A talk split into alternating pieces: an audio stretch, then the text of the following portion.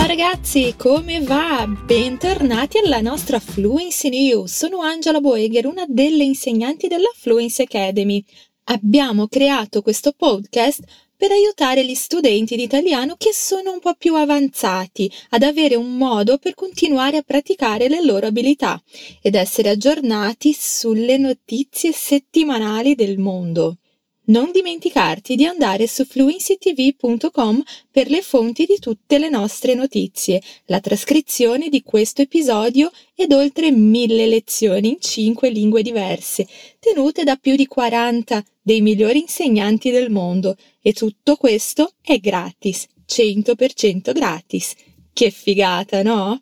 Se ci stai ascoltando, scommetto che stai sfidando te stesso a capire tutto. Benvenuto! È fantastico che tu stia lavorando per migliorare il tuo italiano e se sei soddisfatto delle tue capacità e sei qui solo per le notizie, va bene lo stesso. Scegliamo le nostre notizie con cura, assicurandoci di coprire diversi argomenti in diverse parti del mondo. Tra una notizia e l'altra mi sentirai parlare in portoghese per una spiegazione dettagliata. Bene, bene, ora cominciamo. La nostra prima notizia di oggi viene da Myanmar, un paese nel sud-est asiatico confinante con India, Bangladesh, Cina, Laos e Thailandia, la settimana scorsa i militari hanno preso il potere, arrestato il presidente eletto e consegnato il potere al generale Min Aung Hlaing, mettendo fine a un decennio di governo parziale civile e scatenando una condanna internazionale. Min Aung Hlaing ha detto che le elezioni di novembre vinte in modo schiacciante dal partito del leader eletto detenuto Aung San Suu Kyi erano state ingiuste. I militari hanno iniziato a imporre restrizioni in alcune aree, tra cui coprifuoco e limiti ai raduni. Enormi proteste si sono tenute lunedì per il terzo giorno consecutivo, insieme a uno sciopero nazionale per opporsi al colpo di Stato.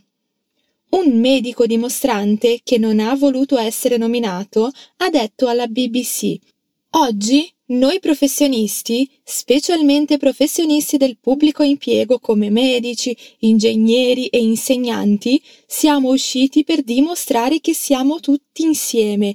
Il nostro obiettivo è lo stesso, far cadere la dittatura. Il discorso del generale ha fatto arrabbiare l'opposizione con immagini sui social media che mostrano persone che battono pentole e padelle in segno di protesta davanti agli schermi televisivi. I militari hanno preso il potere la scorsa settimana e dichiarato lo stato di emergenza per un anno in Myanmar, noto anche come Birmania con il potere consegnato al generale Min Aung Hlaing. La signora Suu Kyi e gli altri dirigenti del suo partito della Lega Nazionale per la Democrazia NLD, compreso il presidente Win Mint, sono stati messi agli arresti domiciliari. Anche un consigliere economico australiano di Suu Kyi, Shantarnell, è stato arrestato e lunedì la sua famiglia ha pubblicato una dichiarazione su Facebook chiedendo il suo immediato rilascio. Il generale Min Aung Hlaing ha fatto riferimento a discrepanze nelle liste elettorali come giustificazione per il colpo di Stato. L'esercito di Myanmar dice di aver scoperto più di 10 milioni di esempi di irregolarità nelle liste elettorali, tra cui voti duplicati o individui registrati senza numeri di identificazione nazionale. Ma la commissione elettorale del paese ha negato le affermazioni. Gli osservatori indipendenti riconoscono che ci possono essere stati errori nelle liste, ma le affermazioni di frode deliberata non sono state supportate da prove. Il Carter Center con sede negli Stati Uniti, che ha avuto più di 40 osservatori che hanno visitato i seggi elettorali il giorno delle elezioni, ha detto che il voto si è svolto senza che siano state segnalate grandi irregolarità. c'erano misure di sicurezza per impedire alle persone di votare due volte, come l'inchiostro indelebile sulle dita. La commissione elettorale ha anche sottolineato le severe restrizioni per il Covid che impediscono gli spostamenti, rendendo estremamente difficile votare in più luoghi. La legge marziale è stata dichiarata in alcune parti della seconda città più grande di Myanmar, Mandalay, lunedì 8 febbraio, dopo che centinaia di migliaia di persone hanno manifestato in tutto il paese contro il colpo di Stato e i militari hanno emesso un severo avvertimento contro ulteriori proteste. Gli ordini coprono sette comuni di Mandalay, vietando alle persone di protestarsi o riunirsi in gruppi di più di cinque persone e un coprifuoco sarà in vigore dalle 8 di sera alle 4 del mattino, ha detto il Dipartimento dell'Amministrazione Generale in una dichiarazione. Una dichiarazione simile è stata fatta in una borgata di Ayeyai Wadi, più a sud, e ci si aspetta che stasera escano annunci riguardanti altre località. Quest'ordine sarà applicato fino a nuovo avviso, ha detto un comunicato della borgata di Mandalay. Alcune persone si stanno comportando in un modo preoccupante che può danneggiare la sicurezza del pubblico e delle forze dell'ordine. Tali comportamenti possono influenzare la stabilità, la sicurezza delle persone, l'applicazione della legge e l'esistenza pacifica dei villaggi e potrebbero creare disordini. Ecco perché quest'ordine vieta di riunirsi, parlare in pubblico protestare utilizzando veicoli, raduni, ha detto il comunicato. Il movimento è cresciuto lunedì, con proteste in tutto il paese e l'inizio di uno sciopero nazionale. A Yangon, la capitale commerciale della nazione, la folla si è riversata sulle strade principali della città, immobilizzando il traffico e facendo scomparire la manifestazione del giorno precedente abbasso la dittatura militare e rilasciate Dawn Aung San Suu Kyi e le persone arrestate. Hanno cantato ai manifestanti, mostrando il saluto a tre dita che è diventato il simbolo del loro movimento, mentre i clacson delle auto venivano suonati in sostegno. Gli appelli per uno sciopero a livello nazionale hanno preso slancio durante il fine settimana, con lavoratori tessili, dipendenti pubblici e ferroviari che hanno lasciato il lavoro nel centro commerciale. Questo è un giorno di lavoro, ma non andremo a lavorare e anche se il nostro stipendio sarà tagliato, ha detto all'AFP un manifestante Nintasin 28 anni, operaio in una fabbrica di abbigliamento. L'operaio edile Chid Min, 18 anni, si è unito alla manifestazione di Yangon, dicendo che la sua lealtà a Suki supera le preoccupazioni per la sua situazione finanziaria. Sono senza lavoro da una settimana a causa del colpo di Stato militare e sono preoccupato per la mia sopravvivenza, ha detto all'AFP. Folle altrettanto grandi hanno marciato a Mandalay, la seconda città più grande del paese, molti stringendo foto di Suki e sventolando le bandiere rosse del suo partito. La polizia ha tentato di disperdere migliaia di persone riunite su un'autostrada a Naipidao, dove si ritiene che la leader sia stata detenuta sono stati sparati cannoni di acqua sulla fola, ferendo almeno due manifestanti, secondo un fotografo sulla scena. Enormi manifestazioni sono state segnalate anche in gran parte del paese, da Mus al confine cinese alle città meridionali di Dawei Pahan. I manifestanti hanno iniziato a disperdersi nella prima serata. Il presidente americano Joe Biden ha guidato gli appelli globali affinché i generali abbandonino il potere. Papa Francesco lunedì ha chiesto il rapido rilascio dei leader politici imprigionati. Il cammino verso la democrazia intrapreso negli ultimi anni è stato bruscamente interrotto dal colpo di Stato della scorsa settimana, ha detto in una riunione di diplomatici. Questo ha portato all'imprigionamento di diversi leader politici, che spero siano prontamente rilasciati come segno di incoraggiamento per un dialogo sincero.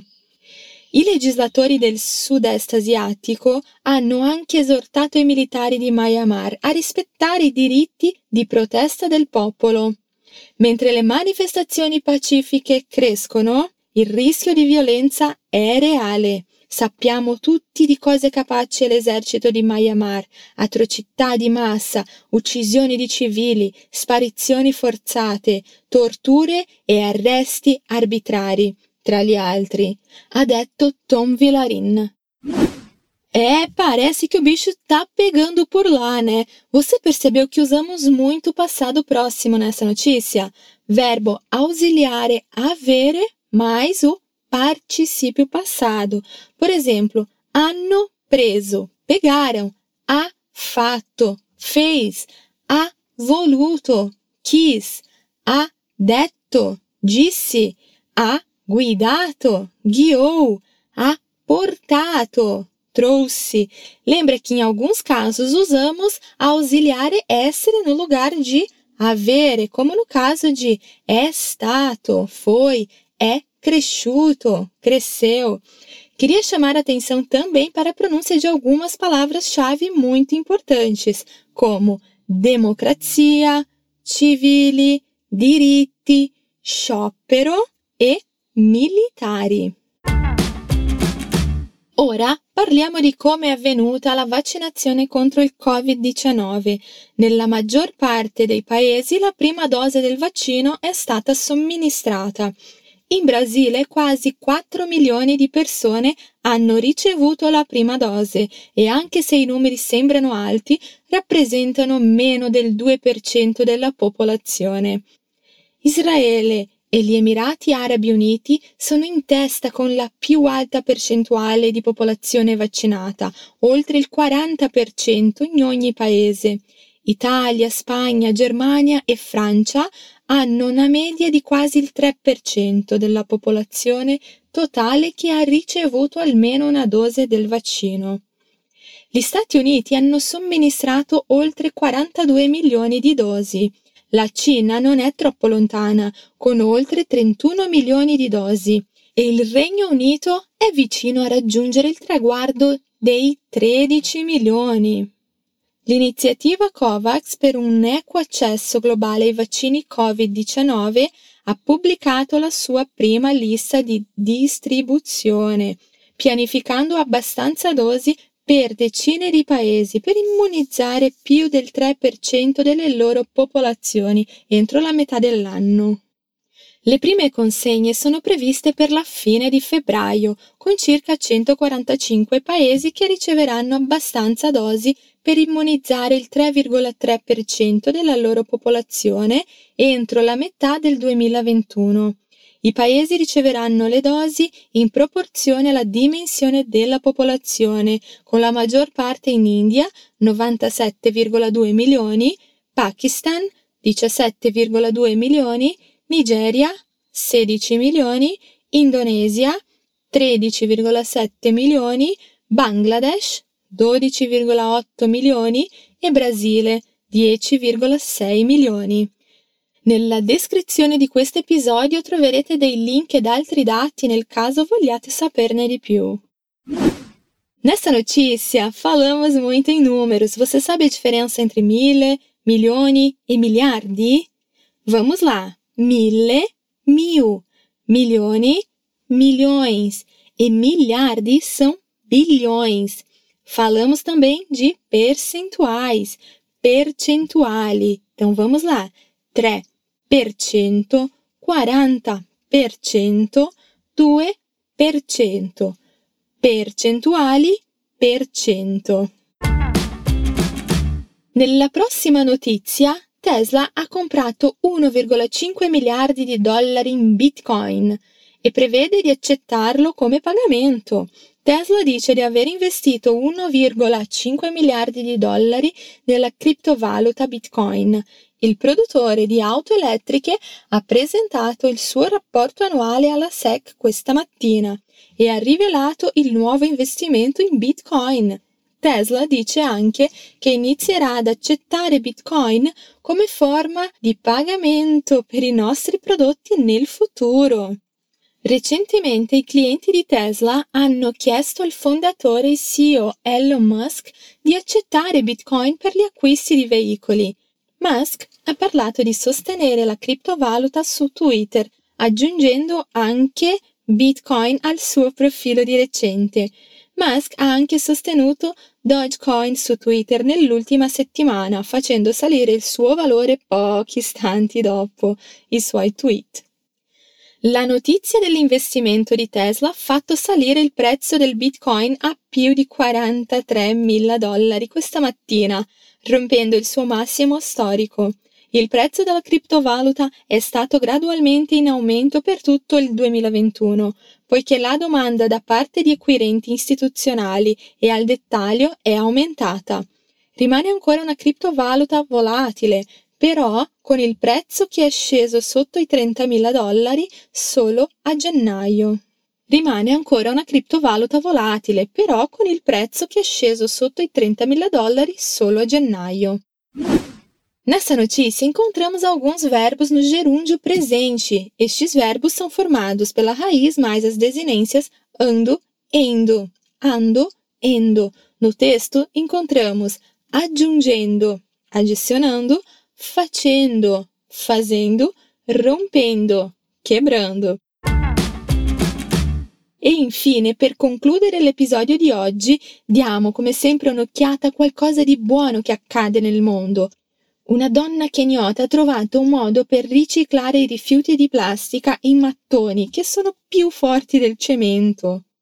Usando le sue capacità ingegneristiche, Zambi Mati ha trovato un modo per aiutare l'ambiente, convertendo i rifiuti di plastica in materiale da costruzione. Nel 2017 Mati ha aperto una fabbrica a Nairobi chiamata Change Makers, dove i lavoratori prendono i rifiuti di plastica, li mescolano con la sabbia e li riscaldano e il mattone risultante è da 5 a 7 volte più forte del cemento. La fabbrica accetta rifiuti che altre strutture non possono più trattare, non possono riciclare. Ha detto Mati a Reuters. Questo è ciò che riceviamo. I mattoni sono fatti di plastica che originariamente era usata per bottiglie di latte e shampoo, sacchetti per cereali e panine e corde. Ogni giorno Change Makers produce circa 1500 mattoni in diverse dimensioni e colori. Matty è un ingegnere dei materiali e ha progettato le macchine della fabbrica dopo essersi stufata di aspettare che i funzionari governativi facessero qualcosa per l'inquinamento da plastica. Ero stanca di stare qui ad aspettare, ha detto a Reuters. Dall'apertura Change Makers ha riciclato 20 tonnellate di rifiuti plastici e Mati prevede di aggiungere una linea di produzione più grande che permetterà alla fabbrica di triplicare la sua produzione. Non é un'iniziativa fantástica? Que notícia maravilhosa, não é mesmo? Nela encontramos alguns verbos que talvez você ainda não conheça. Vamos lá. Mescolano vem do verbo mescolare, misturar, fazer um mix. Riceviamo vem do verbo ricevere, receber. Stufata significa farta. Sono stufa, estou farta, fiquei farta. Permetterà vem do verbo permettere, permitir, e aggiungere che significa adicionar.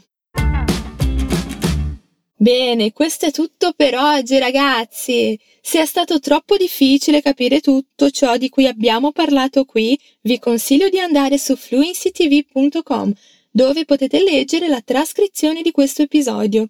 A volte ascoltare e leggere allo stesso tempo può far capire meglio, ma assicuratevi di farlo solo dopo aver ascoltato l'episodio una volta, ok? È importante che tu continui a sfidare te stesso. E para aqueles que estão perguntando se temos vagas abertas na Fluency Academy, infelizmente todas elas estão preenchidas. Então, se você quiser aprender não só inglês, mas também espanhol, francês, italiano, alemão, japonês ou até mesmo mandarim, inscreva-se de graça na nossa lista de espera. De vez em quando nós abrimos algumas vagas out of the blue do nada. Então, se você não quiser perder a oportunidade, clique no link na descrição para ser avisado. É super rápido, leva 15 segundinhos. Siamo arrivati alla fine dell'episodio di questa settimana. Vi auguro una bellissima settimana, ci vediamo alla prossima puntata. Un bacione dalla prof Angela.